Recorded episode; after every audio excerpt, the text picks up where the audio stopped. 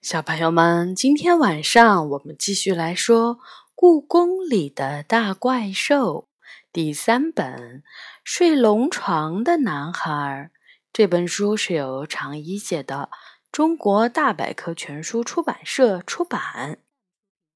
今天呢，我们来说第二章《大怪兽吹泡泡》。这头怪兽怎么长得那么像一只大蜗牛呢？很气派的龙头却安在一个巨大的蜗牛壳上，怎么也让人害怕不起来。它就站在东华门里，一点儿都没有怕被人看见的样子。虽然已经是晚上了，东华门紧闭着。但这个时候，如果守门的警卫从警卫室出来的话，一眼就会看到他。他一点儿也不在乎这些，站在马路中间，嘴里含着一根吸管一样的东西，用力“噗”的一吹，吸管的另一头上就冒出一个泡泡，滴溜溜的转着。昏暗的路灯下，那泡泡金光闪闪。泡泡越吹越大，足足有一个气球那么大，还没有破。怪兽轻轻地抖了一下吸管，泡泡一边旋转，一边慢慢飘起来，越飘越高。不一会儿，就变成了一个小点儿了。于是，怪兽又开始慢悠悠地吹下一个泡泡。我、杨永乐、元宝三个人躲在一旁，吃惊地看着眼前的一切。大怪兽我见得多了，喜欢当出租车的，喜欢看动画片的，喜欢小动物的，但是喜欢吹泡泡的大怪兽，这还是头一次见。我怎么看他那么眼熟呢？我小声嘟囔着。他是焦图，杨永乐果然知道的比我多。他说他是守门的大怪兽，怪不得看着眼熟。听他这么一说，我就想起来了，故宫大门上的铁环兽不就是他吗？每天在故宫里进进出出的，每扇红漆大门上都会有焦图的铜像。听说他是喜欢安静的怪兽，可以照顾一家一户的安宁，是性情温顺的龙子。焦图在干什么呢？我轻声问。杨永乐摇了摇头，这回连他都不知道了。问问不就知道了？急性子的元宝一下子就从藏身的大铜缸后面跳了出来。喂！你在干嘛？他把双手拢成喇叭状，大声地问。焦图停了下来，奇怪地看着突然冒出来的元宝，仿佛没听懂他在说什么。这下糟了！这个莽撞的男孩，我和杨永乐也不得不跟着元宝从大铜缸后面走出来。焦图，你好，我是李小雨。他们是我的朋友杨永乐和元宝。我尽量让自己显得礼貌一些。我们想知道你在干什么。焦图打量了我，看了一下，又看了看杨永乐和元宝，才说：“像你们看到的那样，我在吹泡泡啊。”你喜欢吹泡泡？我高兴地说：“我也很喜欢吹泡泡。”我们家有专门吹泡泡的工具，轻轻一吹就可以吹出好多的肥皂泡，是吗？还有那种东西？教徒一脸羡慕地说：“如果我有那种东西，我的工作就轻松多了。”工作？是啊，吹泡泡就是我的工作。教徒回答。你的工作不是守卫大门吗？我问。教徒摇摇头说：“那只是我工作的一部分，吹泡泡也是我的工作。”这下我更好奇了，说道：“你为什么吹泡泡呢？为了修那个呀。教徒指了指旁边的东华门，我顺着他指的方向看过去，东华门明明好好的在那里，看上去一点儿都没有坏呀。啊，是蒙丁！杨永乐先发现了。听他这么一说，我才发现东华门上的一颗金色的大门钉，不知道什么时候坏掉了。我睁大了眼睛问。难道你吹的泡泡就是门钉？教徒点点头。可是我们明明看见泡泡飞走了呀！因为那些泡泡的形状不好看，不能当蒙丁，我才故意让它们飞走的。教徒叹了口气。每次有蒙丁坏了，就不知道要吹多少个泡泡。才能吹出一个完美的蒙丁呢。做蒙丁的泡泡不仅要形状合适，还不能有小气泡，要非常光滑，吹出来可不容易。说着，他继续吹起泡泡来。我们蹲在一旁，眯着眼睛看着一个个金色的泡泡慢慢变大、变圆。然后摇摇晃晃地飘上天空，像金色的气球一样越飘越远。光看着太无聊了，我们开始追逐起泡泡来。金色的泡泡随风飘去，我们就嬉笑着跑过去，一边跑一边跳，却怎么也摸不到那些泡泡。也不知道吹了多久。一个漂亮的泡泡终于从圆环那头冒了出来，多好看的泡泡呀！元宝出神地说。焦图看起来也十分满意，他小心翼翼地把这个泡泡吹得大一点儿，再大一点儿，最后变得和其他的蒙丁一样大。然后他撅起嘴巴。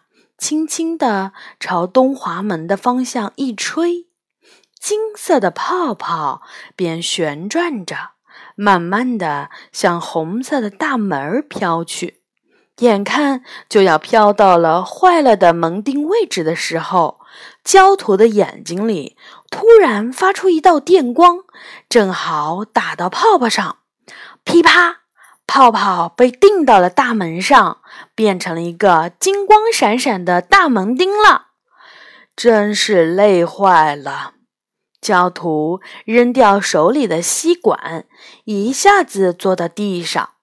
最近门钉坏的越来越多了，为什么？杨永乐问。也不知道从什么时候开始。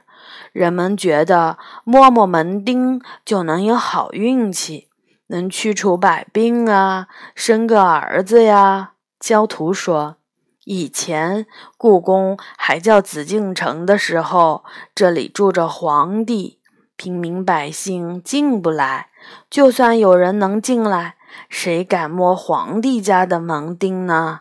但是现在不一样了。”只要买了门票，人都能进来。结果门钉就遭殃了。这些门钉都是泡泡做的，里面都是空心的。这么多人摸，当然就容易坏了。故宫的门钉多，午门、神武门、西华门的大门上都有九九八十一颗门钉。就算最少的东华门也有八九七十二颗门钉，哪颗坏了也不行啊。那把门钉做成实心的，不就不容易坏了吗？我给教徒出主意。教徒不高兴地嘟囔：“我可不会吹实心儿的泡泡，摸门钉能不能长生不老呢？”元宝突然问。因为听不懂焦图的话，元宝急得直冒汗。杨永乐刚刚把焦图的话翻译给他听，他就迫不及待地提问了：“长生不老，这还没听说过。不过为什么要长生不老呢？教徒模仿元宝的口气说：“我耐心地把教徒的问题翻译给元宝听。如果能长生不老的话，我就可以永远当小孩子了。”元宝使劲儿地咳嗽了一声，一本正经地说：“我呀，最大的愿望就是像小飞侠彼得潘一样，永远做一个快乐的小孩，不长大也不会死，就像现在这样，一百年都不变才好呢。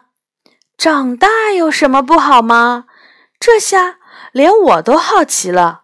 长大有什么好的？这个世界上……”到处都是大人，他们没人照顾，也没人同情，总是低头走路，连看月亮的心情都没有。就像我爸爸、我妈妈，他们每天都有数不清的烦恼，每天都在吵架，这有什么意思？元宝吸了一口气，接着说：“还是做一个无忧无虑的小孩儿好。”焦土的眉头越皱越紧。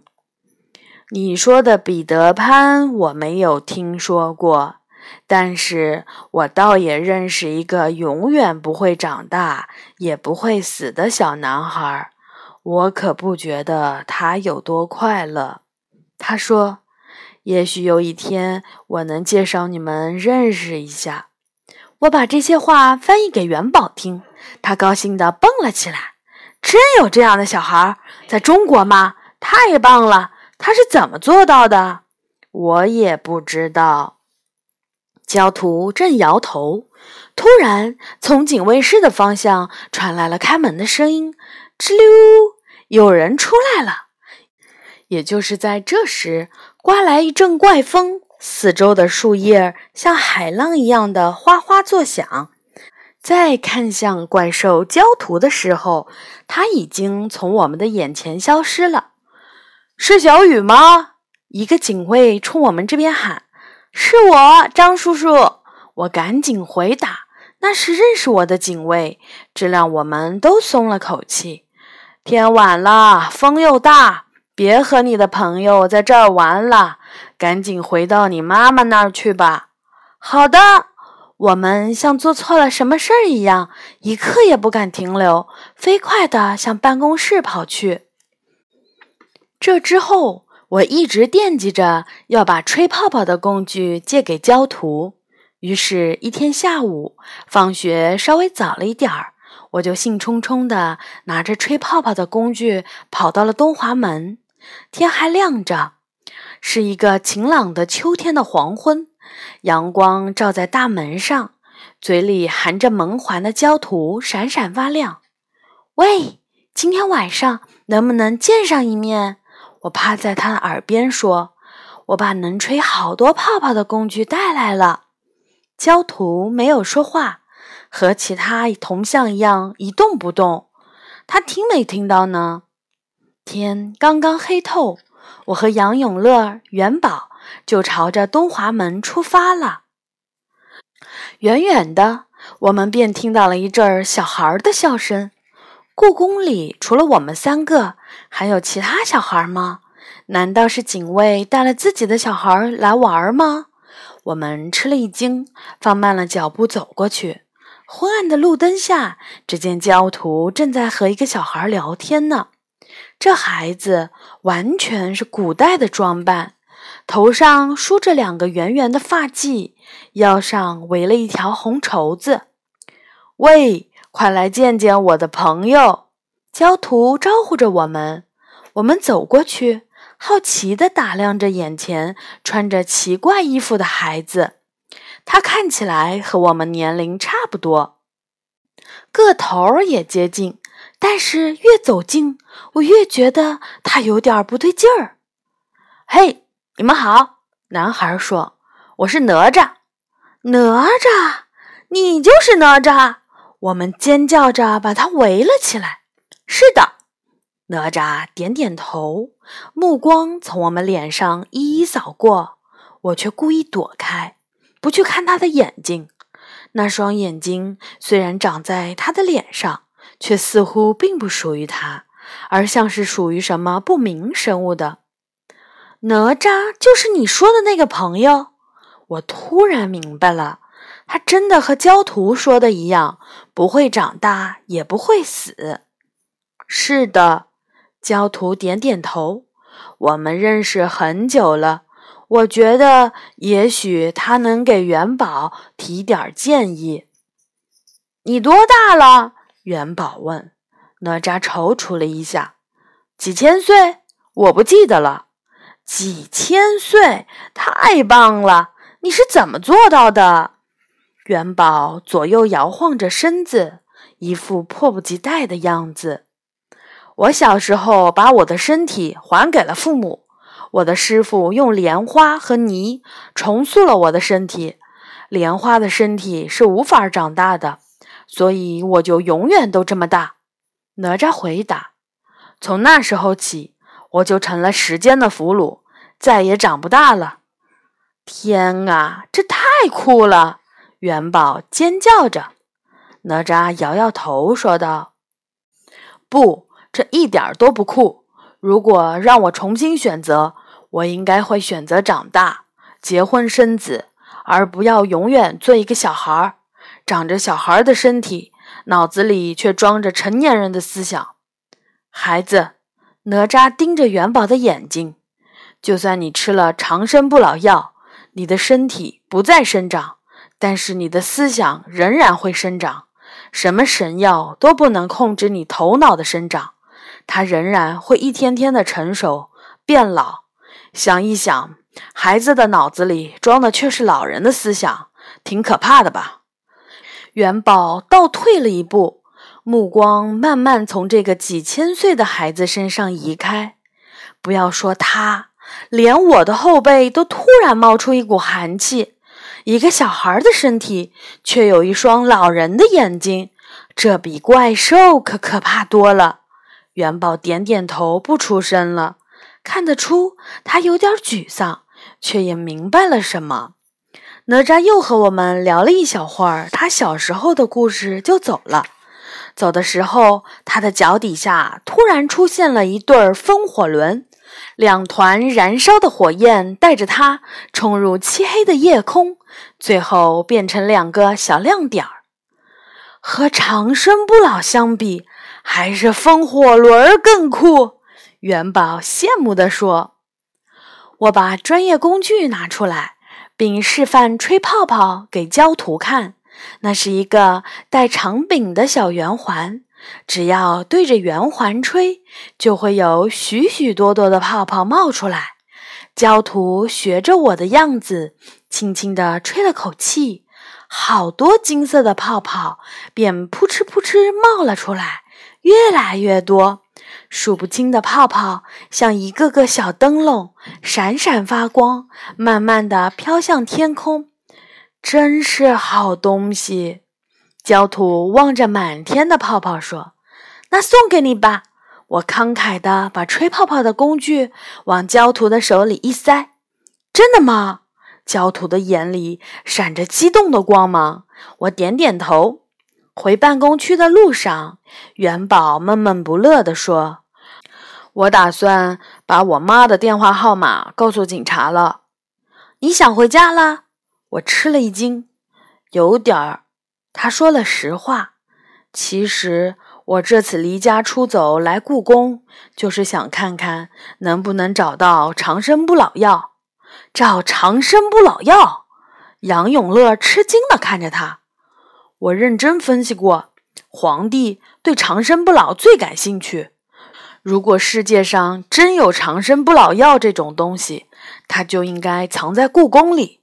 元宝一脸严肃地说：“不过现在我改变主意了。”我有点生气地说：“为什么一直瞒着我们？”元宝慌忙摆着手：“我没故意瞒着你们，只是没机会说。”杨永乐叹了口气：“那你下一步打算怎么办？”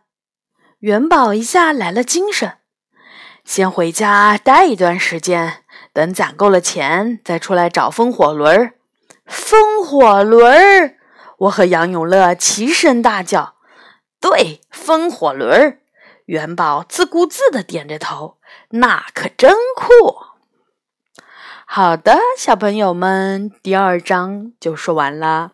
下一次我们来说第三章，狮子头上开花了。好的，小朋友们，晚安。